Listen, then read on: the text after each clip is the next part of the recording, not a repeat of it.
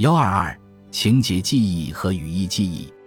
塔尔文将记忆分为两种：情节记忆和语义记忆。由于在此之前，常识记忆被认为只有单一的记忆状态，因此塔尔文的划分是重要的，是一种神经认知的记忆系统，它使人们能够记住过去所发生的事件。因此，对一次特定经历的记忆就构成了情节记忆事件。这些事件总是以自传体材料的方式被存储起来。情节记忆很容易改变，容易遗失，但是它对于我们在认曾经遇到过的事物却起着很重要的作用。情节记忆缺乏其他信息所具有的形式结构，是对词汇、概念和抽象观念的记忆为语言活动所必须。根据塔尔文的说法，它是一种心理词典。是一个人所拥有的有组织的知识系统，涉及词汇和其他语词符号，它们的意义和所指的对象，还涉及它们之间的关系，以及支配这些符号、概念和关系的规律、法则和算法。语义记忆并不记录输入信息的知觉属性，而是专门记录输入信号的认知意义。当我们使用“蓝色”一词时，我们一般不会指代在我们的记忆中曾经使用过该词的某一个特定情节，而是指代该词的一般意义。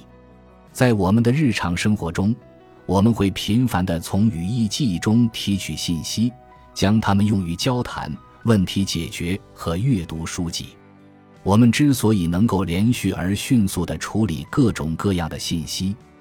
正是因为我们的语义记忆中高效的提取过程和有序组织起来的信息，语义记忆和情节记忆之间的区别不仅仅在于其内容，还体现在各自的遗忘规律上。情节记忆中的信息会快速遗忘，因为新意信息总是不断的涌入，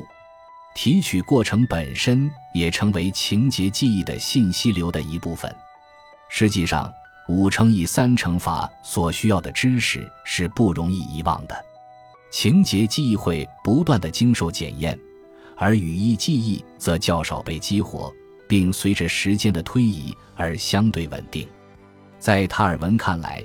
能够对人类的复杂性和适应性进行最佳阐释的记忆理论是一种三分系统：程序性记忆、语义记忆和情节记忆。这三个系统。被认为是一种单调层级结构，其中最底层的程序性记忆包含了上一层系统，即语义记忆，后者作为程序性记忆中的一个单独实体；而语义记忆又包含了情节记忆，后者作为语义记忆的一个专门化系统。尽管每一个高阶系统都依存于低阶系统，并受到低阶系统的支持。